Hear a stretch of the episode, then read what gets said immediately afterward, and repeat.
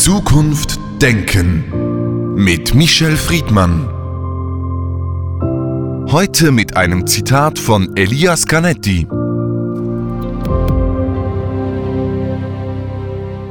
Man ist nie traurig genug, um die Welt besser zu machen. Man hat zu bald wieder Hunger. Michel Friedmann, ist die Welt traurig, ohne dass es einen Grund dafür gibt und ein Mensch ist traurig in diese Welt geboren worden?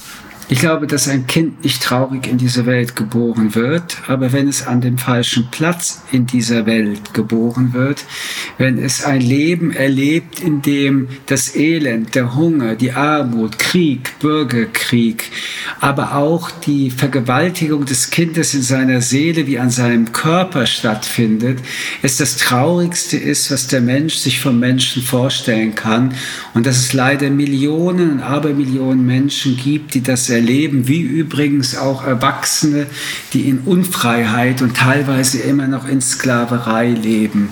Die Existenz an sich ist weder traurig noch nicht traurig, sie ist hart. Und in wenigen Teilen dieser Welt ist diese Härte abgemildert, alleine durch die Demokratie und ihre Freiheit, durch etwas, was wir soziale Marktwirtschaft nennen, wo wir Solidarität ausüben.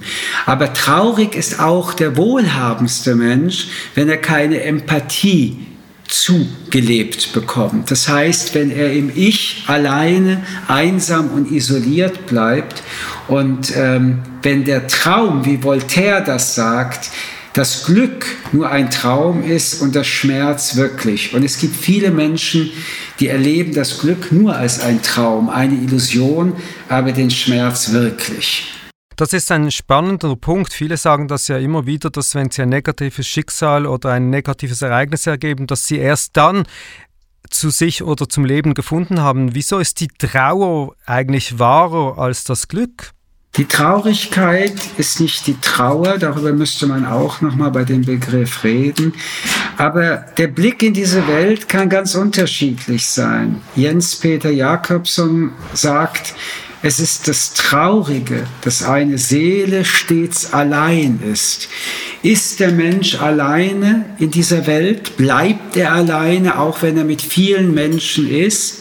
Ist die Einsamkeit die Folge des Alleinseins? Gibt es zwischen den beiden Begriffen noch einen Unterschied?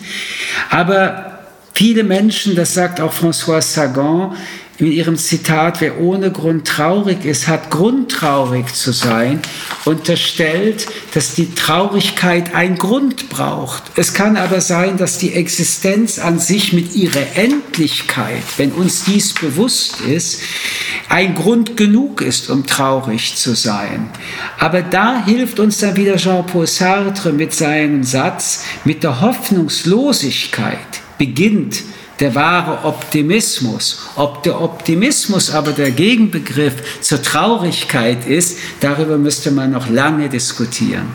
Das heißt, es braucht einen Grund zur Traurigkeit. Das würde dann bedeuten im Umkehrschluss, der Mensch als Wesen ist eigentlich ein fröhliches Gewesen und wenn es keinen Anlass dazu gibt, muss er nicht unbedingt traurig sein. Ich glaube, dass der Mensch auch traurig sein kann ohne Grund. Was ist die Existenz? Was ist das Sein des Menschen? Wenn wir es existenzialistisch diskutieren, dann ist es, du wirst in diese Welt geworfen und niemand hat dich gefragt. Und du kommst als Fremder in eine fremde Welt. Und du musst atmend dich Jahr für Jahr durch diese Welt in eine Zukunft tragen, die als Zukunft aber je näher die Zukunft dem Endpunkt kommt, mit dem Tod verbunden ist, wo Krankheit, Sterben und Tod, also diese Endlichkeit in unserem Bewusstsein ein Teil unseres Seins bedeutet. Kann einem das nicht traurig machen? Wenn wir es jetzt dialektisch formulieren, ein glücklicher Mensch muss mit der Traurigkeit seiner Endlichkeit umgehen und wird natürlich traurig darüber, dass sein Glück damit auch endlich ist. Ein unglücklicher Mensch, und das ist das Erstaunliche an unserer Psyche, fühlt sich aber nicht erlöst mit der Perspektive, dass diese Welt und dieses Leben, in dem er ist, eine Endlichkeit hat, sondern hofft immer noch auf eine Zukunft. Ich glaube, die größte Traurigkeit ist, wenn Hoffnung zur Hoffnungslosigkeit sich umkehrt. Wo keine Hoffnung ist, ist Traurigkeit für mich die tiefste aller Traurigkeiten. Sie haben das sehr schön ausgeführt. Das heißt aber auch, diese existenzielle Ohnmacht des Menschen, das Bewusstsein um das Endliche, ist die immanente Traurigkeit eines jeden Menschen. Und die Frage ist natürlich, wie begegnet man dann? Trost alleine wird da nicht helfen. Ich glaube, dass die wichtigste Begegnung, wie man dem begegnet, die Begegnung mit anderen Menschen ist. Dass das Leben äh, dann aufgefüllt wird aus dieser trostlosen Traurigkeit, wenn es eine Begegnung zwischen dem Ich und dem Du gibt. Und wenn das Ich erlebt, dass es ein Brückenbauer sein kann, wie das andere Ich ebenfalls versucht, eine Brücke zu bauen und aus beiden Ichs, dem Ich und dem Du, durch den Bau einer Brücke eine Begegnung, eine Gemeinsamkeit und sei sie auch nur dadurch bedingt ist, dass man sich gegenseitig von dieser Trostlosigkeit berichtet. Die Verbundenheit mit anderen Menschen und sei sie nur für kurze Augenblicke, ist die herausfordernde Antwort auf die Traurigkeit. Allerdings gibt es eine Traurigkeit, die diese Brückenbildung nicht mehr schafft und wir haben dafür ja nun auch äh, endlich den enttabuisierten Begriff der Depression. Die chronische Traurigkeit droht abzugleiten in eine Depression. Und die Depression, jeder und jede, die sie hatte, ermöglicht alles, nur keine Brückenbildungen mehr. In dem Augenblick, wo die Depression, die ja auch eine physisch-psychische Antwort ist, die Traurigkeit ersetzt, ist die Hoffnungslosigkeit groß. Aber um es gleich hinzuzufügen, man kann helfen und sich helfen lassen. Lassen Sie uns nochmals kurz verweilen bei der Depression, weil der Grad ist ja sehr schmal von einer Traurigkeit oder umgangssprachlichen Depression zur pathologischen Depression, ohne jetzt in die Medizin eintauchen zu wollen. Wo sehen Sie da die Kausalitäten und Zusammenhänge? Die Melancholie, um noch einen Begriff einzufügen, der in diesem Wortgeflecht eine Rolle spielt. Die Traurigkeit, sie beinhaltet paradoxerweise einen Aufschrei aus dieser Traurigkeit, aus dieser Dunkelheit. Sie hat immer noch eine Hoffnung auf, wenn wir es metaphysisch sagen würden, Erlösung, auf eine Tür, die sich öffnen lässt. Ich will hinzufügen, die Tür lässt sich nur durch einen selbst öffnen. Wenn auf der anderen Seite der Tür Menschen sind, die dann da sind und an der Tür mitgerüttelt haben, dann ist das das eine. Aber das Öffnen der Tür, das muss jeder Mensch in sich selbst und für sich selbst. Man muss allerdings auch zubilligen, dass es Grund für Traurigkeit gibt, dass es genug Elend im individuellen eigenen Leben gibt, wie auch im kollektiven oder globalen. Wenn Sie in Ihrem eigenen Leben sich anschauen, wie viele Menschen von unendlichen Schicksalsschlägen getroffen sind, wenn Sie sich anschauen, unter welchen schweren Bedingungen Sie Ihre eigene Existenz Tag für Tag versuchen zu retten, dann erstaunt mich, und das macht mich weniger traurig und mehr hoffnungsvoll, dass Menschen trotzdem jeden Tag aufstehen und trotzdem versuchen, ich nenne das äh, so, das kleine Stückchen vom Glück zu erahnen oder sich zu ermöglichen. Und dieses kleine Stückchen vom Glück ist eigentlich das, worum es letztendlich geht. Und das bedeutet für viele Menschen etwas ganz Unterschiedliches. Wenn man also den Gegenentwurf zur Traurigkeit entwirft, darüber redet, nachdenkt, empfehle ich, von den kleinen Stückchen vom Glück nicht nur zu träumen, sondern weil sie nur die kleinen Stückchen sind, sich auch zu ermöglichen.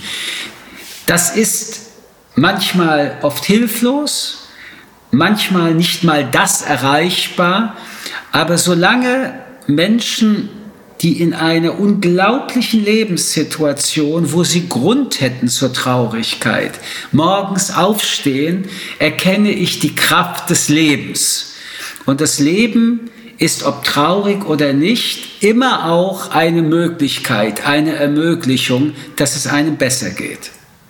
Das erinnert sehr stark auch an diesen Mythos von Hiob, der immer wieder einen neuen Schicksalsschlag erfährt und trotzdem irgendwie ähm, eine Lösung findet. Auf jeden Fall diese Hiobs-Geschichte, wie kann die positiv ausgehen, wenn man sich nicht am eigenen Schopf immer wieder rausziehen kann? Vorsicht, Vorsicht, bei allem Verständnis für, was Sie den eigenen Shop nennen. Es gibt Menschen, die brauchen Hilfe. Und ich behaupte, jeder Mensch braucht Hilfe. Jeder von uns ist angewiesen auf den anderen. Wir als soziale Menschen und Wesen können nur leben, solange wir mit anderen Menschen leben. Dieses Wir allerdings muss nicht, wie es seit Jahrhunderten geprägt wird, mit einem Überbau überzogen werden. Also wir sind jetzt eine Gruppe, wir sind jetzt eine Nation, wir sind jetzt ein Verein, sondern wir haben alle Interessen, jeder und jede für sich, die sich nur erfüllen lassen, wenn andere mit uns solidarisch an diese Interessen arbeiten und umgekehrt wir mit deren Interessen arbeiten. Ich glaube, dass eine erwachsene Traurigkeit, also eine Traurigkeit, die nicht in sich versinkt, sondern immer wieder sich die Frage stellt, wie viel Selbstbestimmung, wie viel Leben, wie viel umgesetzte Hoffnung die Realität wird, schaffe ich trotz allem also trotz all dem, was Leben determiniert, was diese Welt determiniert, äh, allgemeinsprachlich nennt man das mit Nischen sich aufbauen, was auch immer es ist. Es gibt immer diese Möglichkeit auf ein bisschen, ein bisschen mehr von einem Stück von Glück. Allerdings, es ändert nichts daran, dass die Perspektive der Traurigkeit weder eine ökonomisch primär ist, noch eine, die zu tun hat mit dem Ort, an dem man lebt. Umgekehrt stimmt, es gibt persönliche Geschichten und es gibt Orte, wo man nur traurig sein kann. Aber es gilt auch, dass obwohl Wohlstand besteht, Menschen ein Recht haben auf ihre Traurigkeit. Oft wird dann gesagt, reiß dich doch bitte zusammen. Ich finde das eine unerträgliche ähm, Aussage. Wenn ein Mensch traurig ist, dann ist der erste Schritt in der Begegnung mit anderen Menschen, dass er sich in seiner Traurigkeit anerkannt fühlt. Das kann bereits ein Schritt nach vorne sein. Michel Friedmann, vielen Dank für das Gespräch. Gerne. Zukunft Denken mit Michel Friedmann. Ein Podcast des jüdischen Wochenmagazins Tachles.